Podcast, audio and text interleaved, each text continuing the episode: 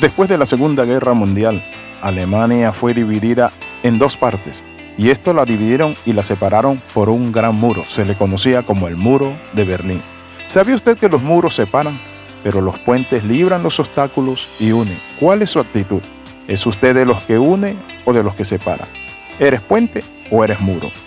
¿Cuántas veces hemos visto que relaciones significativas de amistad, de socio, de negocio, de esposo, de familia, se rompen por conflictos, actitudes, faltas o malos entendidos. ¿Qué dice el manual de Dios acerca de ello? Bienvenido al devocional titulado Muros o Puentes.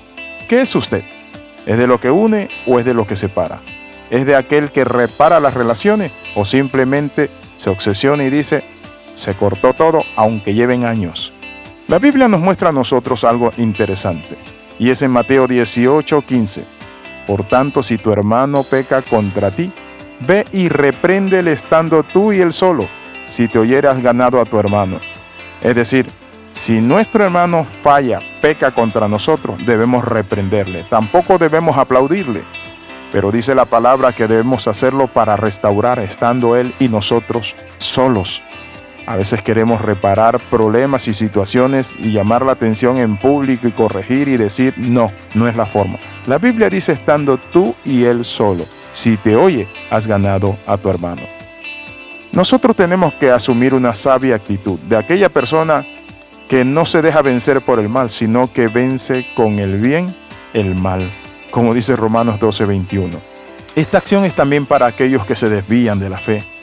La Biblia dice, hermano, si alguno de vosotros se ha extraviado de la verdad y alguno le hace volver, sepa que el que haga volver al pecador del error de su camino salvará de muerte un alma y cubrirá multitud de pecados.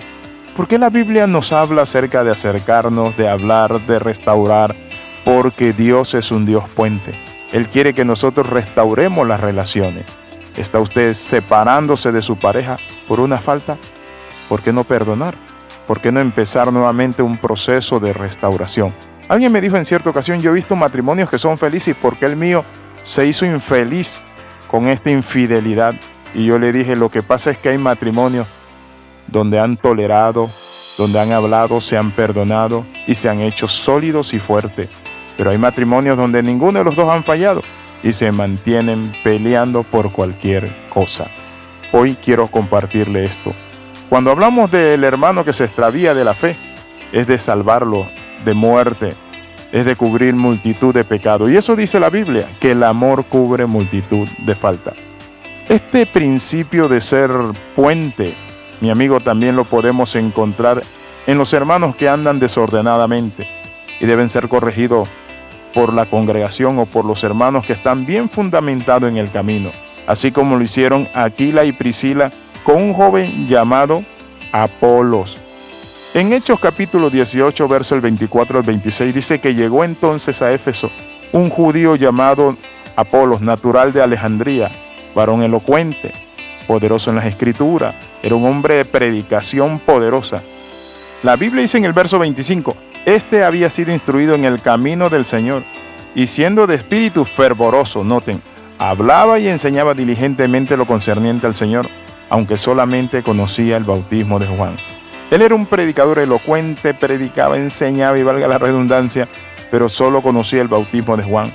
Entonces, la Biblia dice que comenzó a hablar con denuedo en la sinagoga, pero cuando lo oyeron Priscila y Aquila le tomaron aparte y le expusieron más exactamente el camino de Dios, es decir, le ayudaron bíblica y teológicamente. ¿Qué somos nosotros? ¿Somos muros o puentes? Cuando vemos que alguien está cometiendo un error teológico, lo criticamos, lo condenamos o lo llamamos aparte y le decimos, mira, esto no es así. La Biblia nos enseña esto, porque hay gente que tiene buena intención de predicar, pero no sabe cómo hacerlo. Pero quiero compartirte esto hoy. El que comete una falta inmoralidad, inclusive la Biblia dice que merece oportunidad. Por eso Pablo le decía a los hermanos en Corintio, en 1 Corintios capítulo 5, habla de una persona que está con la mujer de su propio padre y que esta persona merece ser entregada a Satanás para destrucción de la carne. Luego le habla y le dice a los hermanos, en 2 de Corintios capítulo 2, verso del 5 al 11 dice, pero si alguno me ha causado tristeza, no me ha causado solo a mí, sino también por cierto modo, por no exagerar a todos vosotros. Le basta a tal persona esta reprensión hecha por muchos. Así que al contrario, vosotros más bien debéis perdonarles y consolarle para que no sea consumido de demasiada tristeza, por lo cual os ruego que confirméis el amor para con él. En la primera epístola lo reprendía fuertemente y se lo entregaba a Satanás. Pero en la segunda epístola le dice a los hermanos, si se arrepintió hermano, restáurenle con espíritu de mansedumbre. Ayúdenlo para que Satanás no tome ventaja alguna. Quiero invitarle a orar. Padre, en el nombre de Jesús oramos.